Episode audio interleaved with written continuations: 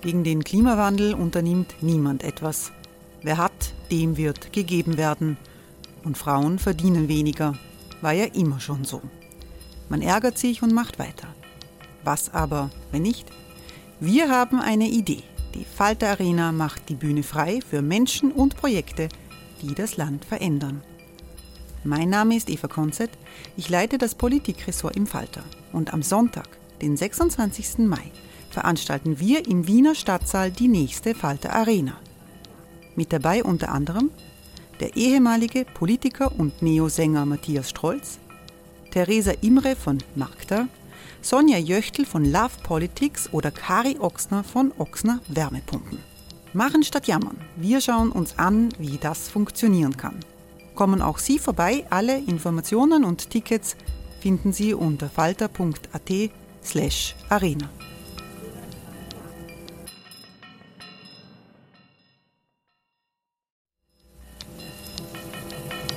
Falter-Podcasts werden durch Werbung unterstützt. Das hilft bei der Finanzierung unseres journalistischen Angebots.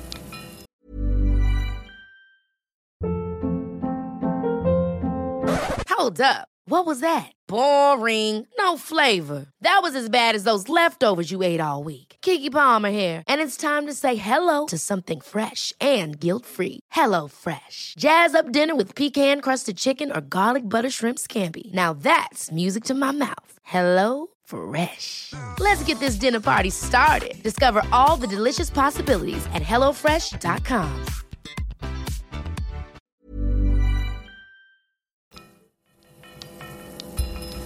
Falter Radio, der Podcast mit Raimund Löw.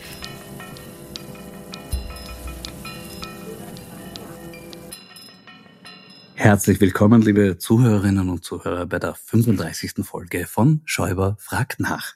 Letzte Woche habe ich hier über die Bespitzelung von Greenpeace und Fridays for Future Unterstützern durch die OMV berichtet. OMV-Chef Rainer Seele hat nun dazu Stellung genommen. Er sagt darin sinngemäß, es ist ganz normal, dass die OMV das machen lässt, denn es geht um die Sicherheit der Belegschaft und den Schutz der Anlagen. Und da finde ich, könnten wir alle uns ein bisschen bemühen, damit es nicht weiter eskaliert. Liebe Zuhörerinnen und Zuhörer, vielleicht ist es bei Ihnen ja ähnlich wie bei mir und Sie haben auch schon einmal Greenpeace mit einer Spende unterstützt oder Ihre Kinder waren schon einmal bei einer Fridays for Future Demo. Wenn wir das nächste Mal bei einer OMV-Tankstelle sind, einfach dran denken. Nicht zuerst verdächtig draußen herumschleichen und mit hochexplosivem Treibstoff hantieren, sondern gleich in den Tankstellenshop hinein und dort sofort klar machen, wir kommen in friedlicher Absicht. Am besten auch gleich zeigen, dass wir unbewaffnet sind. Und sollten wir spüren, dass noch Misstrauen da ist, vielleicht noch dazu sagen, dass wir auch bereit werden, an den Mubadala Staatsfonds von Abu Dhabi zu spenden. Gut, vielleicht nicht unbedingt eine Milliarde Euro, so wie die OMV das beim Kauf der Plastikfirma Borealis gemacht haben dürfte.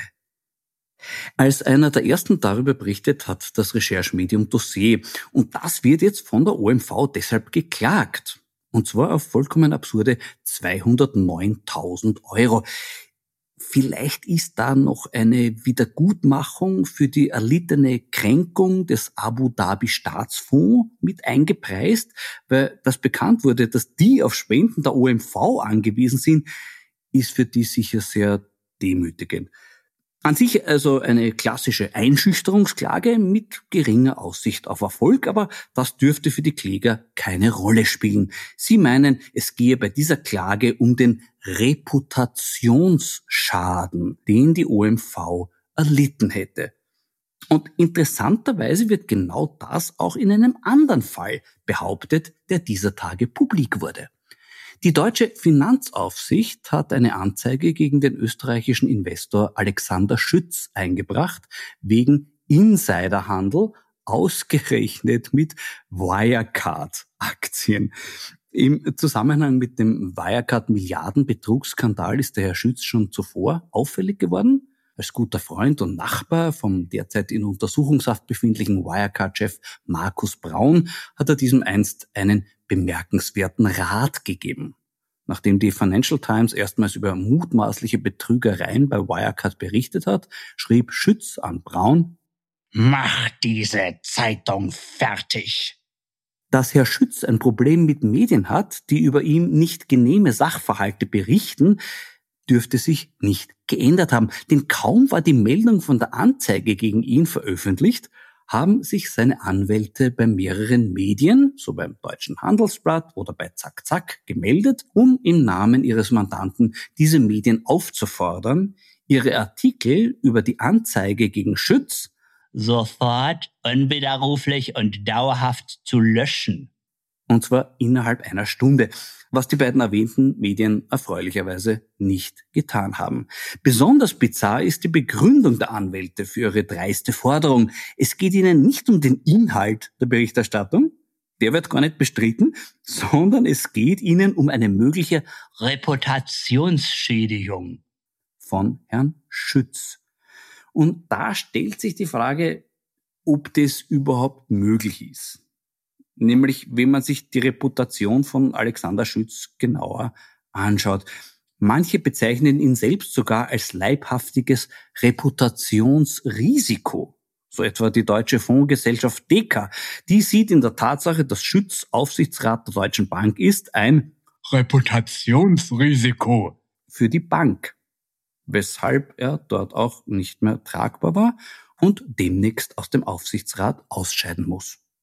Darüber hinaus ist Schütz Großspender der ÖVP, hat in seiner Villa den ukrainischen Oligarchen Firtasch beherbergt, nachdem die USA und Spanien per Haftbefehl wegen Korruption, Geldwäsche und Mitgliedschaft in einer kriminellen Vereinigung fahnden und ist gut befreundet mit Ex-Novomatic-Boss Harald Neumann, Ex-FPÖ-Zukunftshoffnung Johann Coxi Gutinus und Ex- und Hop-Gastronom Martin um acht am Abend liege ich schon im Bett. Ho! Ich würde sagen, da fehlt dann so eine Anzeige wegen Insiderhandel reputationsmäßig auch nicht mehr groß ins Gewicht. Das sollte man eigentlich Gelassenheit bewahren und sagen, also wurscht. Dessen ungeachtet möchte ich hier aber einen konstruktiven Vorschlag machen, wie dem Herrn Schütz geholfen werden kann, ohne dass er dafür die Justiz belästigen muss. Mein Tipp an ihn lautet, er soll doch einmal mit seiner Frau drüber sprechen. Das ist nämlich Eva Schütz-Hieblinger, die ehemalige Büroleiterin des Chat-Nachrichtenkönigs Thomas Schmidt zu deren fachlicher Qualifikation Schmidt in seinen Chats einige Bosheiten eingefallen sind. Und er schreibt, muss ich sie echt rauswerfen? Ich mag sie ja persönlich sehr gerne. Im Büro ist sie aber echt anstrengend. Sie ist arm. Gernot soll sie nehmen als Part-Time-Begleitung. Tatsächlich wurde Frau Schütz dann nicht Part-Time-Begleitung von Gernot Blümel, aber sie hat eine annähernd genauso tolle Beschäftigung gefunden. Sie hat im Internet eine türkisblaue Propaganda-Plattform gegründet, gemeinsam mit Herrn Richard Schmidt. Der ist, ähm, ja, wie soll man das beschreiben, ähm, hauptberuflich Verfasser von Texten, die in einschlägigen Medien veröffentlicht werden. Schmidt wollte ursprünglich mit HC Strache ein Online-Medium gründen, das hat aber nicht geklappt und jetzt versucht Schmidt mit Schützens Hilfe eine Art österreichische Variante der amerikanischen Fake News Seite Breitbart News zu machen. Breitbart News arbeitet ja nach dem Motto Flood the Zone with Shit. Die österreichische Variante ist eher ein Schmalbart News mit der Strategie Flood the Zone with Schmidt. Der Medienblogger Helge Farnberger hat dazu Folgendes geschrieben. Wenn Richard Schmidt was schreibt, ist die Wahrscheinlichkeit, dass es nicht stimmt, recht hoch. Ja, das ist ähnlich gewagt wie die Aussage, wenn Donald Trump was sagt, ist die Wahrscheinlichkeit, dass es nicht hochintelligent ist, recht hoch. Trotzdem hat Schmidt dagegen geklagt und erwartungsgemäß vor Gericht verloren. Und da ergibt sich jetzt eine Chance für Alexander Schütz. Er soll einfach seine Frau bitten, dass Richard Schmidt möglichst viel und oft über die Anzeige der deutschen Finanzaufsicht gegen Schütz schreiben soll. So lange, bis die Leute sich denken, na, wenn der das schreibt, wird wohl nicht wirklich was dran sein. So könnte man die Geschichte elegant aus der Welt schaffen und der bestehende Reputationstotalschaden hätte wenigstens eine Delle weniger. Man kann es aber auch ganz radikal machen, so wie es Wladimir Putin vorzeigt. Der hat diese Woche wieder unter Beweis gestellt, dass ihm seine Reputation, falls denn irgendwelche letzte Reste davon noch existieren sollten, vollkommen wurscht ist. Diesbezüglicher Höhepunkt war eine Rede an die Nation, in der er das Ausland vor Provokationen und dem Überschreiten einer roten Linie gewarnt hat. Das ist so, als würde ein Brandstifter die Feuerwehr vor der Störung seiner Tätigkeit warnen. Im Besonderen warnt Putin vor, Zitat, Plänen für politische Morde. Das geht zu weit. Da sind schon alle Grenzen überschritten. Ja, da hat er recht. Diese Grenzen wurden längst überschritten, nämlich von ihm selbst. Beim versuchten Unterhosen-Giftmord an Alexei Nawalny hat die desaströse Unfähigkeit russischer Geheimagenten noch das Schlimmste verhindert. Bei einem Sprengstoffanschlag auf ein tschechisches Munitionsdepot mit zwei Todesopfern ist ihr das leider nicht mehr gelungen. Und das, obwohl wieder die beiden Agenten dabei waren, die schon den Giftmordanschlag auf Sergei Skripal in Salisbury versemmelt haben. Dazu habe ich einen Filmtipp. Schauen Sie sich auf YouTube das Russia Today Interview mit Alexander Mischkin und Anatoly Chepiga an, den beiden dümmsten Geheimagenten der Welt. Unter falschen Namen und Verzicht auf jegliche schauspielerische Bemühung erzählen sie uns darin, warum sie nur als Touristen in Salisbury waren und wie hoch dort die Kirchturmspitze ist. Großes Comedy, Gruselkino, das zeigt, wie nahe das abgrundtief Böse und das abgrundtief Blöde beieinander liegen können. Unsere Regierung ist mit Kritik an Putin auffällig zurückhaltend, vielleicht weil sie darauf hofft, ihm noch ganz viel vom Impfstoff Sputnik V abkaufen zu dürfen. Der gilt ja als eher umstritten, aber ich möchte auch zu diesem Thema einen konstruktiven Vorschlag machen. Ich wäre dafür, dass sich alle QAnon, Plandemie und Bevölkerungsaustauschgläubigen mit Sputnik V impfen lassen. Da ist garantiert kein Bill Gates Chip drinnen und von Putin können sie sich auch ohne Chip im Impfserum weiterhin fernsteuern lassen. Definitiv weniger bedenklich als Sputnik V ist das, was ich heute im Glas habe. Da weiß man nämlich hundertprozentig sicher, was wirklich drin ist, nämlich 100% Blaufränkisch. Konkret einer der besten Sortenvertreter, den Österreich zu bieten hat, der Marienthal 18 vom Weingut Ernst Triebaumer aus Rust. Das geht nur anders, aber sicher nicht besser. Prost. Kein Zweifel, eine österreichische Weinlegende, um deren Reputation muss man sich keine Sorgen machen. Ganz anders schaut da die Situation bei der OMV aus. Und dazu kann mir mein heutiger Gesprächspartner sicher genaueres erzählen. Es ist der Chefredakteur von Dossier, Florian Skrabal. Grüß dich, Florian. Hallo, Florian. Äh, Florian, ein bizarrer Höhepunkt an Chutzpe in der Klage der OMV gegen Dossier ist der Umstand, dass darin ein von der OMV erlittener Reputationsschaden nicht nur behauptet, sondern auch beziffert wird. Und zwar 660.000 Euro. Um diese Summe hätte die OMV nämlich Inserate schalten müssen, um ihre Reputation wieder gut zu machen. Für mich eine faszinierende Logik. Äh, was sagst du dazu? Ja, das ist tatsächlich bizarr. Also als die Klage bei uns eingetroffen ist, haben wir das natürlich auch unserer Medienanwältin Maria Windager weitergeleitet und ihre erste Reaktion war, in ihrer gesamten beruflichen Laufbahn hat sie so etwas noch nicht erlebt weil die OMV ursprünglich in dem ersten Klagschreiben einen immateriellen Schaden angekündigt hat oder geltend machen wollte.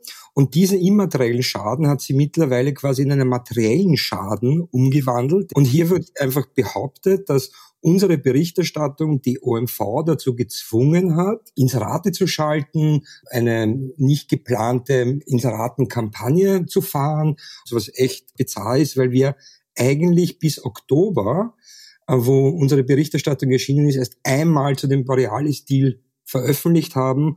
Und diese Fragen, die wir in der Berichterstattung auch aufgeworfen haben, sind ja seit Frühling 2020, also seit Abschluss des Deals eigentlich berichten Kurier, Standard, andere Medien immer wieder darüber. Es gibt parlamentarische Anfragen dazu.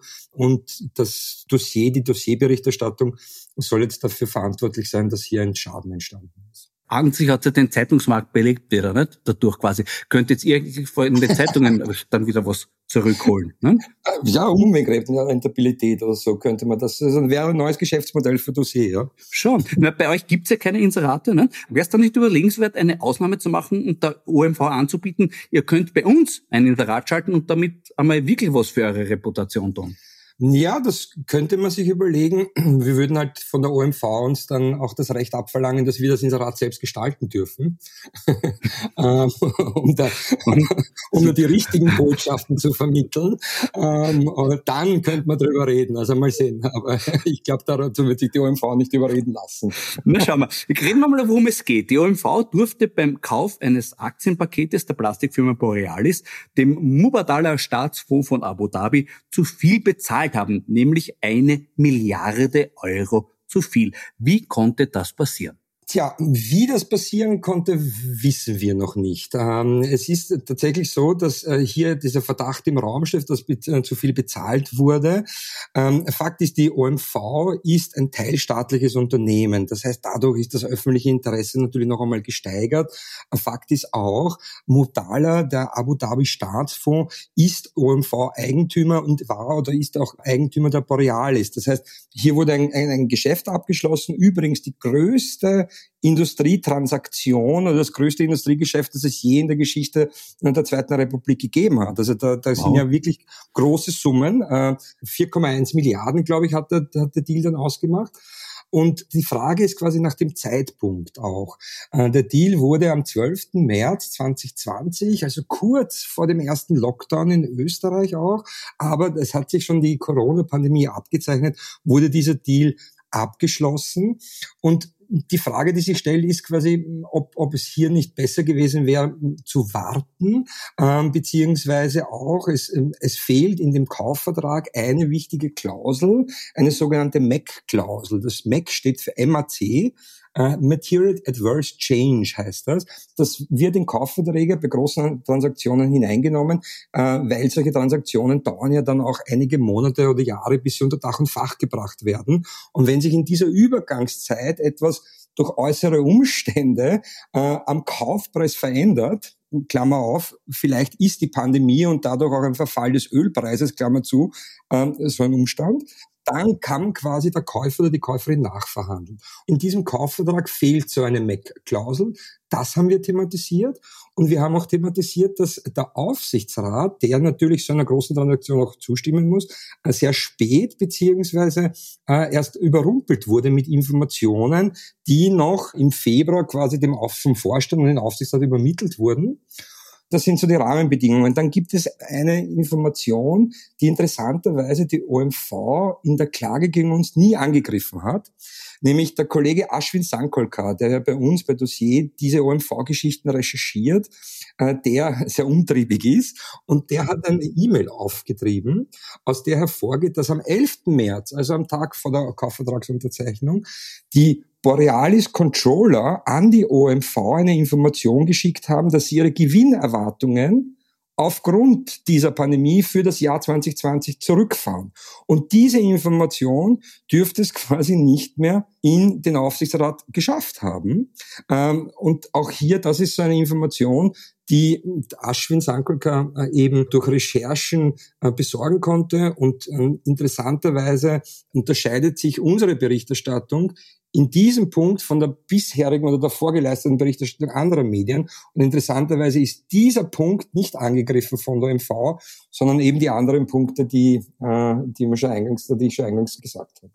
Ja, andere Medien berichten tatsächlich anders. Ich habe da die heutige Kronenzeitung vor mir liegen. Da steht Überschrift, der Kauf von Borealis wird für die OMV zum Goldgriff. Hat das vielleicht mit dem Reputationsmanagement der OMV zu tun, dass sie da investieren mussten wieder? Das ist natürlich nicht ausgeschlossen. Es gibt leider in Österreich die Boulevardlandschaft, wo man durch Inseratenschaltungen sich auch wohlwollende Berichterstattung ähm, äh, kaufen kann. Wir haben das schon einmal bewiesen, jetzt nicht bei der Kronenzeitung, aber bei der Tageszeitung Österreich. Hier kann man sich durch Inseratengelder tatsächlich Berichterstattung kaufen. Mit Journalismus hat das natürlich dann nichts mehr zu tun. Es ist dann quasi Werbung, die so, so ausschaut wie, wie, Journalismus, aber nicht Journalismus ist. Ähm, also das ist grundsätzlich im Boulevard in Österreich würde ich das nicht ausschließen, dass äh, durch Inserateschaltungen dann auch wohlgesonnene oder, oder ja, mal ein guter Artikel äh, erscheint, wobei unter Anführungszeichen Artikel, es ist ja wie eine Werbeeinschaltung. Ja, darüber möchte ich noch extra mit dir reden. Jetzt hätte ich einfach nur die ganz naive Frage eine Milliarde Euro zu viel zahlen für was.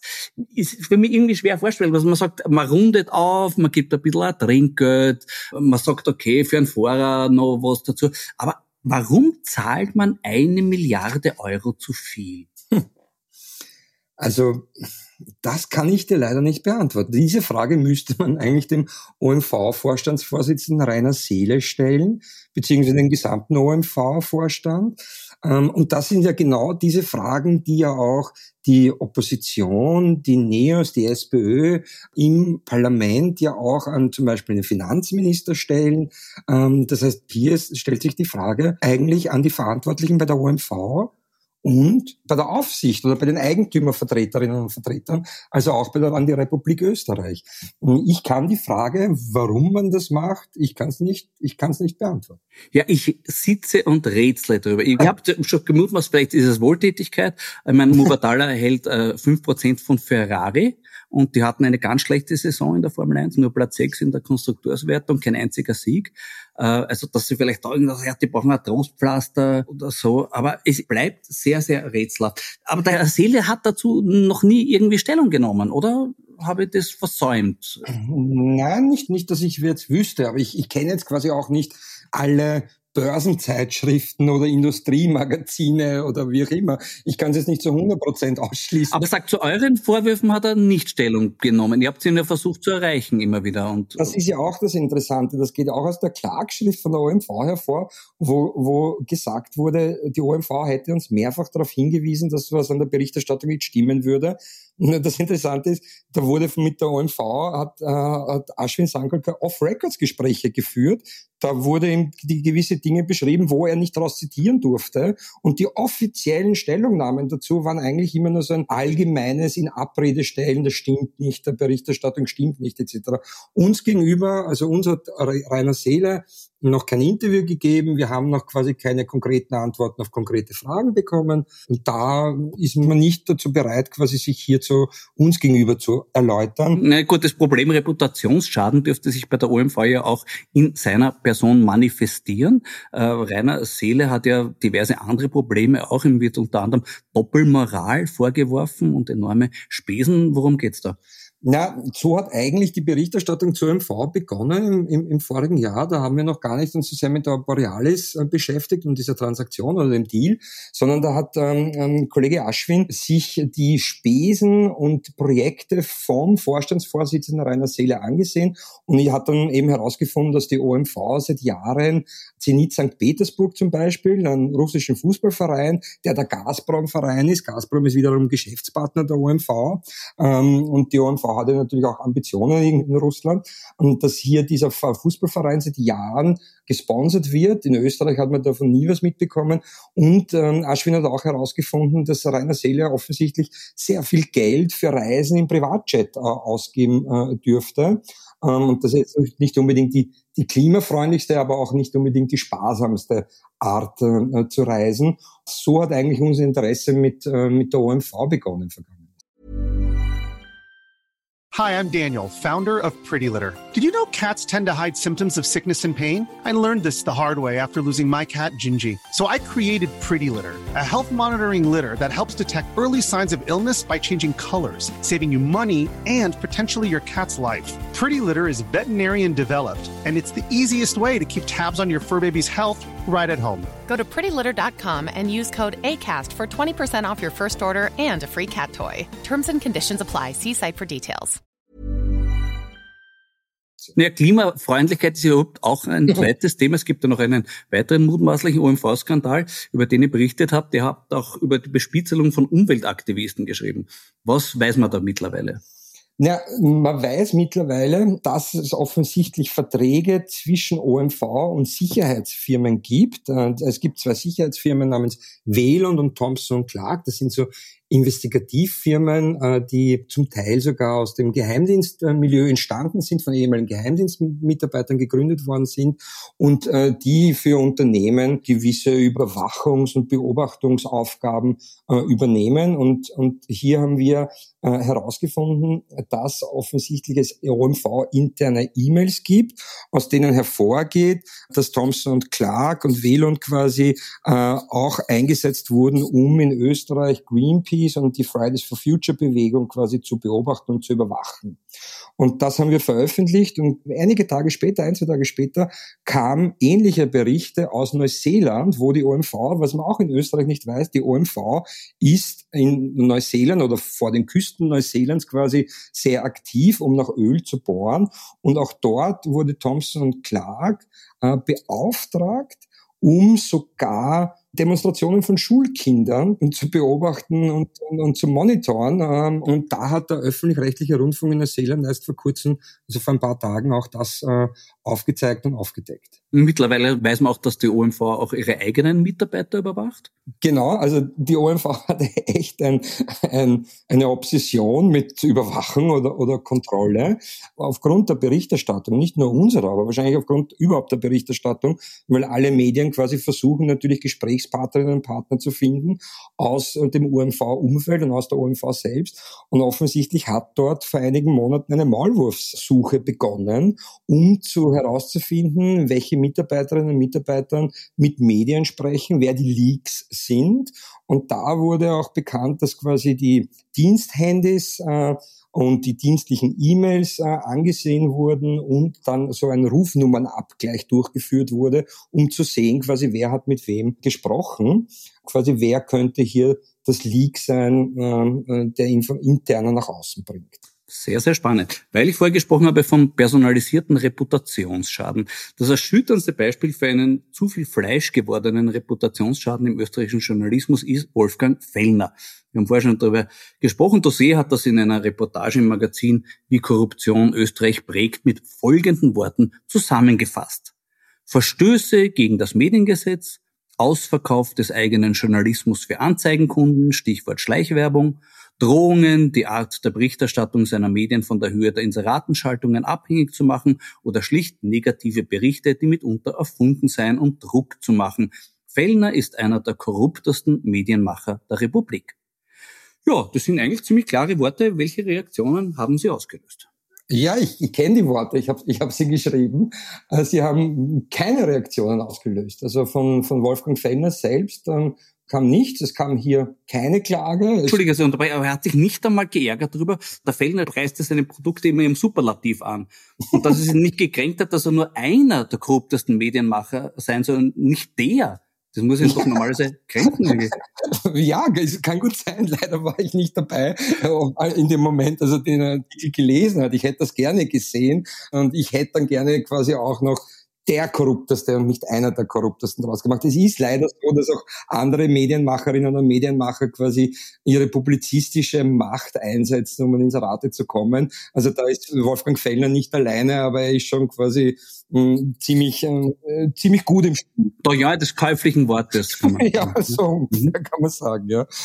Das sind ja ganz massive Vorwürfe. Das müsste doch eigentlich sonst irgendwie eine Konsequenz haben. Was ist da los? Wird hierzulande äh, Pressefreiheit missverstanden? Als Erpresserfreiheit. Hm. Ja, es ist, es ist leider wirklich, diese Inseratenpraxis in der österreichischen Innenpolitik ist, ist un unglaublich und ja, also äh, Erpresserfreiheit. Das Problem ist, dass, dass sich Politikerinnen und Politiker in dem Moment, wo sie einmal mitgemacht haben und hier quasi wirklich nur auf Wunsch eines Verlegers öffentliches Geld in Form von Inseraten ausgeben, ja eigentlich mitschuldig machen. Die sitzen dann im selben Boot und danach drüber zu reden, zu sagen, ja, ich bin quasi dazu aufgefordert worden oder sogar erpresst worden, das, das so zu machen etc. Das kann sich dann eine Politikerin oder ein Politiker, der oder die da mitgemacht hat, nicht leisten, weil sie ja selbst quasi Teil dieser Machenschaft war. Und alle aktiven Politikerinnen und Politiker, die genau hier mitmachen, haben Angst davor, dass Wolfgang Fellner sie runterschreibt. So heißt das in der Branche, das ist der Begriff, jemanden runterschreiben. Und dann wird aus einer Mücke ein Elefant gemacht und das Interessante ist, es muss diese Mücke gar nicht geben. Also es, es, es sind ja der Fantasie dann keine Grenzen gesetzt und es ist ja durchaus möglich, quasi, dass man einfach, einfach so Dinge schreibt ähm, und äh, die gar nicht den Tatsachen in, in, entsprechen müssen. Und das ist die Macht, die die Verlegerinnen und Verleger in Österreich haben. Und äh, Herr Fellner ist einer, einer der, der das äh, wirklich in der Vergangenheit eingesetzt hat, um an Steuergeld zu kommen. Und da kann man nichts dagegen machen, oder was empfiehlst du? Ja, ich, ich, ich, ich empfehle quasi wirklich als, als, äh, als Wirtschaftstreibender oder als Politikerinnen und Politiker einfach das Rückgrat zu haben und zu sagen, nein, äh, und das öffentlich zu machen, das zu thematisieren, wenn das passiert und, und sich ja nicht auf so einen Kuhhandel oder auf sowas einzulassen, auf gar, auf gar keinen Fall. Es können immer zwei dazu. Und es haben in der Vergangenheit, ich brauche nur in Erinnerung rufen, die Inseratenaffäre des ehemaligen Bundeskanzlers Werner Feimann. Es hat ja eigentlich wirklich zum innenpolitischen wie sagt man, ähm, Spiel dazugehört. Also das war ja wirklich Teil des Spiels zu sagen, wir schalten da Inserate, dafür kriege ich eine gute Berichterstattung ähm, und, und das ist salonfähig gemacht worden über die Jahre.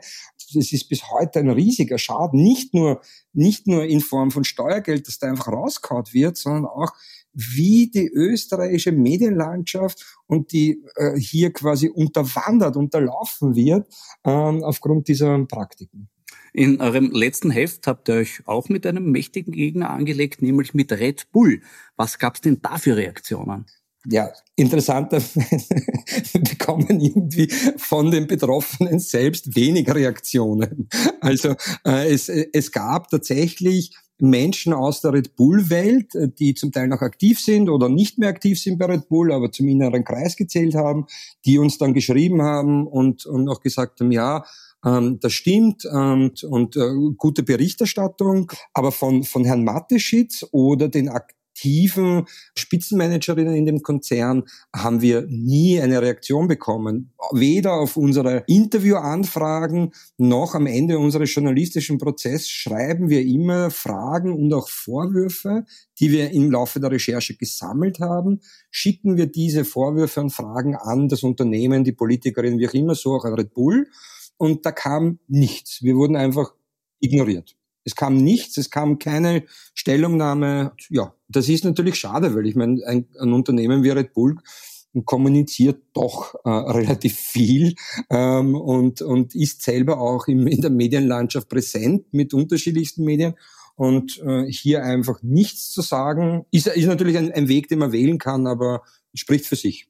Naja, aber vielleicht sollte jetzt auch ein bisschen froh sein, weil es ist eine Verbesserung gegenüber früher. Einem anderen Journalisten hat ja Mateschitz einst erklärt, solange eine perforierte Kniescheibe in Moskau 500 Dollar kostet, werden sie nicht sicher sein.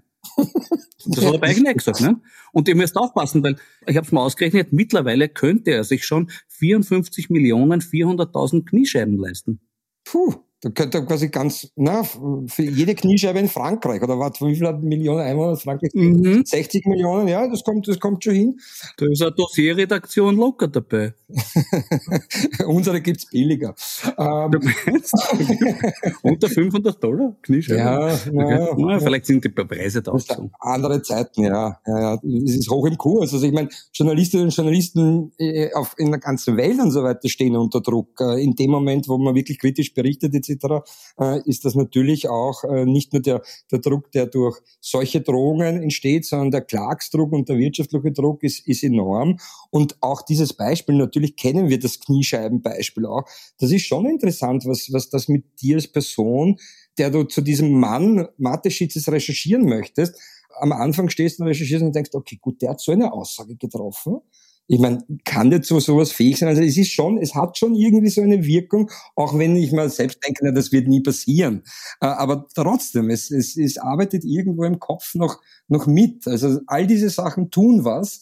Auch diese OMV-Klage, das tut genauso etwas, weil genauso wie Dossier hätte man eigentlich für das, was wir berichtet haben, auch alle anderen Medien klagen können, die das äh, berichtet haben, etc. Also es sind schon dann so, so Signale und, und Botschaften, die wirken, die was machen ja, die eigentlich in unserem Fall kritischen Journalismus schwerer möglich machen. Ich hätte noch eine Ergänzung bitte zu eurem Red Bull-Heft. Ich habe es gelesen, ist sehr, sehr gut gemacht alles. Aber eine Information fehlt mir darin, nämlich ihr habt ja auch geschrieben über den Stratosphärensprung von Felix Baumgartner, dass das der Marketing-Coup des Jahrhunderts war quasi. Was gefehlt hat, dieses Zusatzinfo für mich, dass kurze Zeit später ein 57-jähriger Hobby-Fallschirmspringer das Gleiche gemacht hat. Der ist sogar von 2,5 Kilometer höher abgesprungen mhm. und das ohne 50 Millionen Euro Budget, ohne weltweite Übertragung, ohne Spezialtraining und auch offensichtlich ohne bleibende Gehirnschäden. Also das hat mir gefällt. Das ist richtig ähm, und wir machen auch immer so Blattkritikrunden und wir schauen uns unsere eigenen Berichte dann auch mit zeitlichem Abstand noch einmal an. Und ähm, ich habe diesen dieses Kapitel über Fliegen und auch den Stratosphärensprung von Baumgartner geschrieben und das ist definitiv ein, ein Fehler, der eigentlich noch fehlt, so eine Pointe zum Schluss zu sagen, ja, und dieses ganze dieses ganze Tamtam hat sich zwei Jahre später eigentlich wurde das eingestellt, weil äh, ja, weil jemand anderer, ein viel älterer Mensch hier die die, dieselbe Leistung erbracht.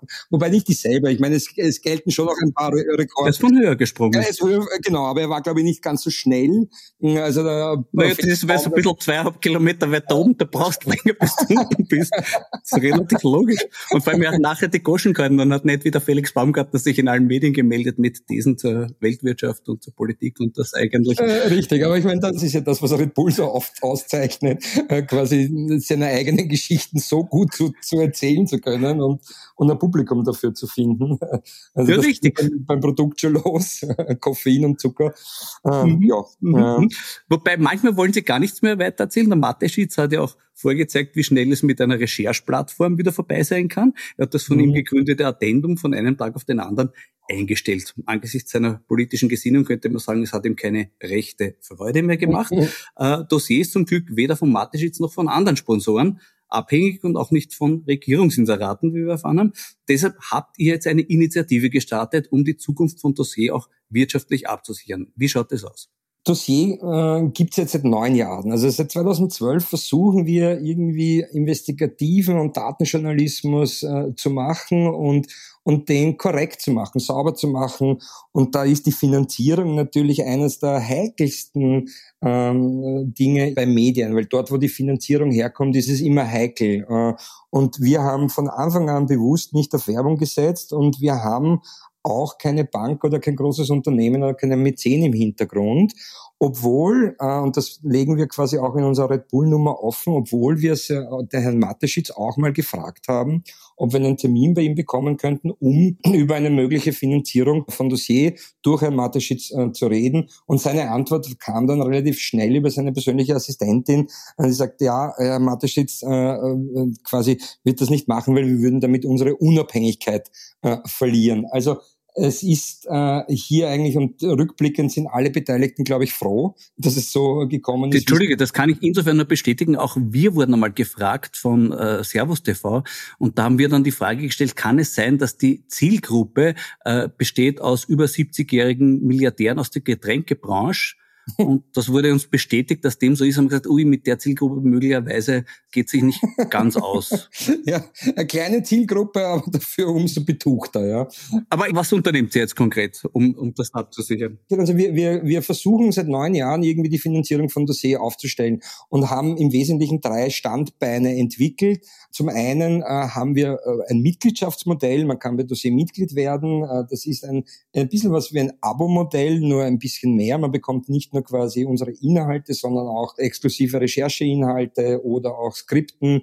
Unser zweites Standbein ist nämlich unsere Dossier Academy, also unsere Weiterbildungsschiene. Und unser drittes Standbein war bisher Auftragsarbeiten für andere Medien. Also wir haben zum Beispiel mit dem Falter gemeinsam die äh, Buwok-Affäre äh, in einen äh, Comicfilm, in eine Animated Graphic Novel umgesetzt. Wir haben datenjournalistische Projekte mit anderen Medien gemacht. Wir äh, haben sogar mit Servus TV damals eine, eine TV-Doku gemacht vor x Jahren. Ähm, und zuletzt hatten wir quasi gemeinsam mit Peter Klieren oder von Peter Klieren und dem ORF einen Auftrag für Peter Klieren zu recherchieren. Und nachdem die Sendung Gute Nacht Österreich ja Ende des vergangenen Jahres mal eingestellt bzw. auf Eis gelegt wurde, ist uns hier dieses dritte Standbein weggebrochen. Und das hat natürlich jetzt einmal ein großes Loch in die Bücher gerissen. Ähm, und wir haben uns gedacht, okay, ähm, nachdem unser Credo ja ohnehin ist, von einer Million Menschen einen Euro zu bekommen, das heißt auf Mitgliedschaften und auf die Menschen zu setzen, gehen wir jetzt in die Offensive und starten ein Crowdfunding, um die Sicherheit von Dossier zu, ja, zu gewährleisten vor zehn Tagen haben wir begonnen mit der Crowdfunding-Kampagne und wollten 1000 Mitglieder mehr erreichen. Mittlerweile haben wir 2400 Mitglieder dazu gewonnen. Äh, es ist schon irgendwie, äh, es ist sensationell. Ähm, davon quasi hätte niemand, niemand sich träumen lassen. Wie lange läuft die Crowdfunding-Kampagne noch? Äh, die läuft jetzt bis 1. Mai noch, also noch, noch eine Woche. nachdem wir die, unser Ziel 1000 mehr Mitglieder am ersten Tag des Crowdfundings erreicht haben, haben wir umplanen müssen. Haben wir gesagt, okay, gut, was machen wir jetzt? Und wir, wir denken dann immer so darüber nach, okay, gut, ist das jetzt vermessen, noch einmal nach mehr zu fragen? Nein, weil wir glauben, dass viele Menschen in Österreich noch gar nicht wissen, dass es Dossier gibt und diese Menschen wollen wir erreichen, um diese Menschen von dem Journalismus, den wir machen, zu überzeugen und so quasi letztlich nur eigentlich von den Menschen abhängig zu sein. Weil ich glaube, das ist das, das ist die Idealform von journalistischer Finanzierung, so viele Menschen zu haben, die bereit sind, für diesen Journalismus zu bezahlen. Weil dann braucht es keine Diskussionen über Inserate, dann ähm, braucht man nicht quasi sich äh, auf Firmen einlassen, wo dann unter Umständen in den Raum gestellt wird, äh, ein Inseratenbudget zu streichen, wie auch immer, sondern es geht darum, eigentlich die Menschen äh, zu überzeugen und das immer wieder. Das ist natürlich die große Herausforderung, dass du nicht nur mit einem Heft dein Publikum ansprechen musst, sondern eigentlich immer wieder.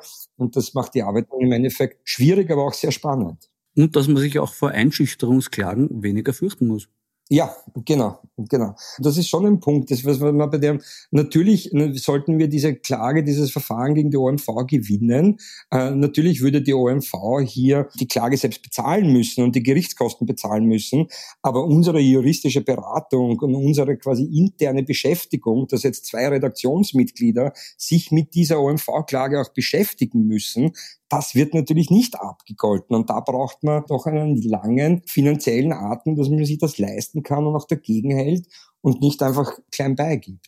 Und für die OMVs ist so eine Klage natürlich, das zahlen die aus der Portokasse. Also das ist für einen Milliardenkonzern nichts. Und ja, vor allem wir dürfen ja mitzahlen, das ist ja teilstaatlich. Ist, ist teilstaatlich, ja genau, genau, genau. Also es ist dann im Endeffekt quasi, äh, letztlich ist es eine Entscheidung vom Vorstandsvorsitzenden Rainer Seele, das zu machen mir ist es wirklich ähm, nicht, ich kann es mir nicht erklären, warum man diesen Weg wählt, weil normalerweise ist es ja so, dass bevor geklagt wird, ja noch einmal ein Anwaltsschreiben aufgesetzt wird, wo man sagt, okay, äh, lieber OMV-Anwalt, schreibt den Dossiers eine, einen bösen Brief, wenn ihr das quasi nicht ändert oder dort ist der Fehler, ähm, etc., dann, dann werden wir euch klagen. Das ist ja, äh, so kenne ich das eigentlich.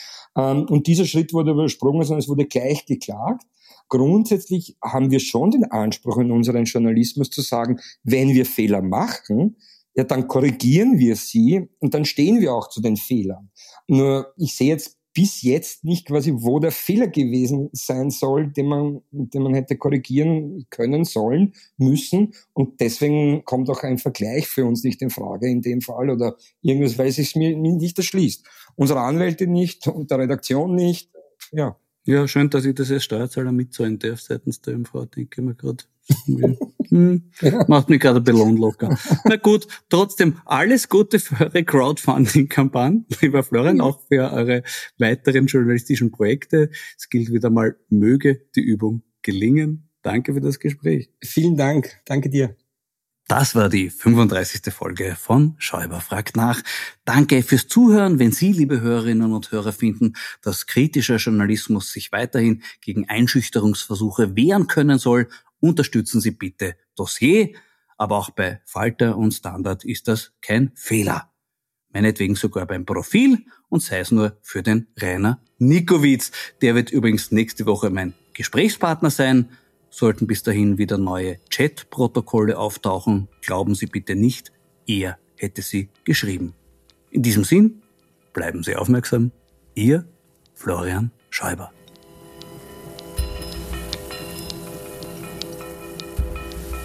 Sie hörten das Falterradio, den Podcast mit Raimund Löw.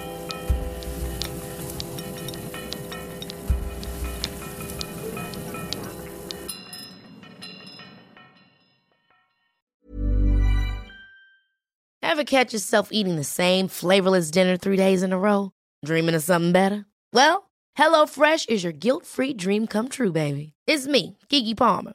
Let's wake up those taste buds with hot, juicy pecan-crusted chicken or garlic butter shrimp scampi. Mm. Hello Fresh.